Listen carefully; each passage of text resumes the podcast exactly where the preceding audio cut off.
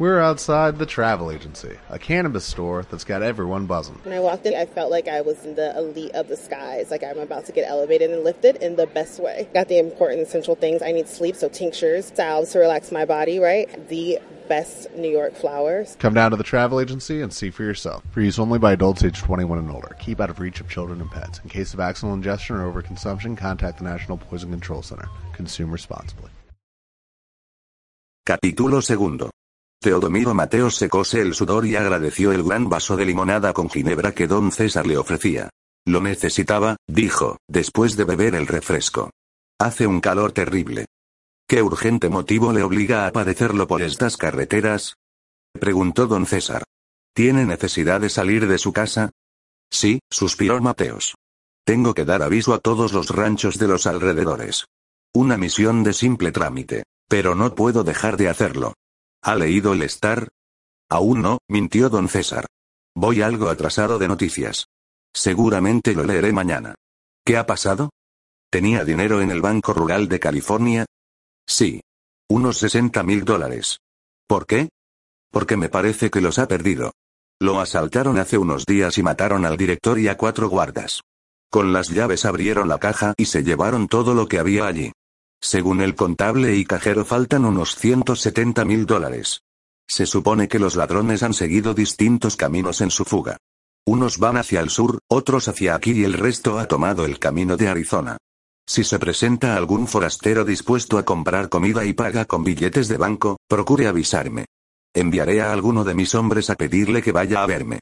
¿Y si se marcha antes de que yo pueda avisarle a usted, don Teodomiro? Este se encogió de hombros. No importa, dijo. Estas medidas nunca conducen a nada, pero forman parte de una rutina profesional. ¿No es mucho robo 170 mil dólares? Sí. Unos de los más grandes que se han cometido. El Banco Rural tenía siempre mucho efectivo en caja. San Diego está a un paso de la frontera y existe un gran movimiento comercial que obliga a disponer de dinero en caja. Todo lo que se compra y se vende en San Diego se paga con moneda contante y sonante. No se hace nada a crédito. Es cierto, suspiró don César. Por eso tenía yo allí tanto dinero. Esperaba un negocio que ahora no se podrá realizar. Tenga la seguridad de que le avisaré en cuanto se presente algún sospechoso. Pero, ¿cómo ocurrió la cosa? No se sabe mucho. Hay algo turbio. Si el director no hubiera muerto, seguramente estaría en la cárcel por muy claro que se viese el robo. Días antes del asalto se le oyeron comentarios acerca de un fabuloso negocio. Luego se han encontrado en el banco tres cofres llenos de pedazos de plomo y papeles. Esto no tiene sentido. Poco antes del atraco llegó una diligencia ante el banco. Y más tarde seis soldados y un oficial.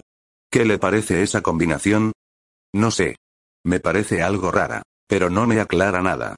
Lo único que me sorprende es que tratándose de un robo y asesinato cometido en el condado de San Diego, usted se haya metido en el asunto. Los asaltos a bancos se consideran delito federal y sus autores pueden ser perseguidos en todo el estado e, incluso, en los estados y territorios inmediatos. Pero, sin ninguna pista, ¿cómo los van a detener? Probablemente no se les detendrá nunca, sonrió Mateos. Pero se habrá hecho lo posible para ello. No comprendo cómo, teniendo la seguridad de trabajar en vano, se ha tomado usted esta sofoquina. ¿Por qué no ha hecho el paseo de noche? Por miedo de tropezarme con el coyote, rió Mateos. Pero dicen que usted y el coyote son muy amigos. De noche todos los gatos son pardos, don César, y no quisiera que el coyote me confundiese con un gato pardo. Prefiero exhibirme a plena luz. Además, y se lo digo en confianza, no me fío mucho del coyote. ¿Qué maldad ha cometido usted que teme la intervención del coyote contra su persona? Cuando alguien lleva sobre sus huesos una piel que vale cerca de 50 mil dólares, lo natural es que si tropieza con un cazador, procure darle el bocado antes de que el cazador le suelte un tiro. ¿Usted le arrancaría la piel al coyote? preguntó don César. Pues, si pudiese, sí. ¿Por qué voy a mentir? El coyote me ha hecho algunos favores, pero siempre ayudándose a sí mismo. Nunca ha actuado desinteresadamente. Lo que él no podía hacer me lo ha preparado, dejándolo, luego, en mis manos. Pero, si yo me presentara ante él diciendo que iba a detenerle, ¿qué piensa usted que haría el coyote? Creo que se llevaría un susto terrible, dijo el hacendado. Por lo menos eso es lo que yo imagino. No. Usted no es el coyote y no puede comprender sus reacciones. Si yo estuviese ahora ante el coyote e hiciera intención de sacar el revólver para detenerle, el coyote, que dispara mejor que yo y es más rápido en el saque, desenfundaría su pistola y me metería un par de balazos en la cabeza. Yo creo que no sería tan bárbaro, dijo don César. Entre su vida y la mía, preferiría quedarse con la suya y quitarme a mí la mía. Pues yo creí que el coyote siempre evitaba matar a las personas honradas. Eso dice la leyenda. Pero en la realidad el coyote defiende su vida como cualquier otro. ¿No será, amigo Mateos, que el coyote sabe que no es usted tan honrado como parece y por eso, como usted sabe que él lo sabe, teme que le pegue los tiros que usted merece? ¿Cómo se atreve a decir eso? Gritó, indignado, Mateos. Yo no hago más que sacar conclusiones, o sea, lo que usted me ha pedido. Quiere que yo imagine reacciones del coyote y griega. Llevo tantos años oyendo decir que las personas honradas no tienen nada que temer de él, que al encontrarme con alguien que le tiene miedo, pues, pienso, lógicamente, que sus motivos tendrá. Mateos frunció el ceño. No me gustan esas conclusiones que usted saca, don César. Nadie puede decir, con razón, nada malo de mis actividades. Yo no digo nada malo de ellas. Pero pienso que si tiene usted miedo, por algo será. Yo no temo al coyote.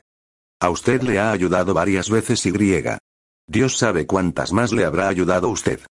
Aunque no lo crea, yo nunca he ayudado al coyote. Ni siquiera le he estrechado la mano. Se lo puedo jurar. No hace falta. Si usted lo dice, de todas formas, no quiero pedirle su palabra. Lo considero innecesario, porque no creo que el coyote deje que nadie retenga su mano. En fin, voy a mi trabajo. Recuerde lo de avisarme si ve a alguien sospechoso. Hasta ahora los culpables se han mantenido lejos de los pueblos y se supone que se han abastecido en los ranchos y caseríos. Don César acompañó a Mateos hasta su caballo y le despidió deseándole mucha suerte, luego volvió a casa y explicó a Lupe lo que sucedía. ¿Tú tenías 60 mil dólares en el rural de California? Preguntó Lupe. Tiene gracia. Yo no le veo la gracia por parte alguna, dijo don César. Es que yo tenía 40 mil que me remitieron de México y los dejé en San Diego por si eran necesarios para algún pago. Hemos sido las víctimas principales del robo y no nos habíamos enterado, rió don César.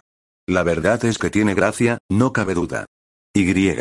Será cosa de hacer algo. No creo que recuperemos ni un centavo, dijo Lupe. Es mejor no preocuparse más del asunto si con ello nada vamos a ganar. Don César admitió que no había mucho a ganar preocupándose del asunto y habló de otras cosas. Más tarde llamó a Pedro Bienvenido y le encargó que diese la orden comunicada por Mateos. Pero que me avisen a mí si se presenta esa persona, ordenó al fin. Pasaron los días y nadie se presentó pidiendo víveres. Entretanto, don César y Lupe recibieron la comunicación oficial de que, a menos que se recobrase lo robado, podían dar por perdido el dinero guardado en el banco rural. ¿No te encantaría tener 100 dólares extra en tu bolsillo? Haz que un experto bilingüe de TurboTax declare tus impuestos para el 31 de marzo y obtén 100 dólares de vuelta al instante. Porque no importa cuáles hayan sido tus logros del año pasado, TurboTax hace que cuenten. Obtén 100 dólares de vuelta y tus impuestos con 100% de precisión. Solo con Intuit TurboTax. Debes declarar para el 31 de marzo. Crédito solo aplicable al costo de la presentación federal con TurboTax Full Service. Oferta sujeta a cambios o cancelación en cualquier momento.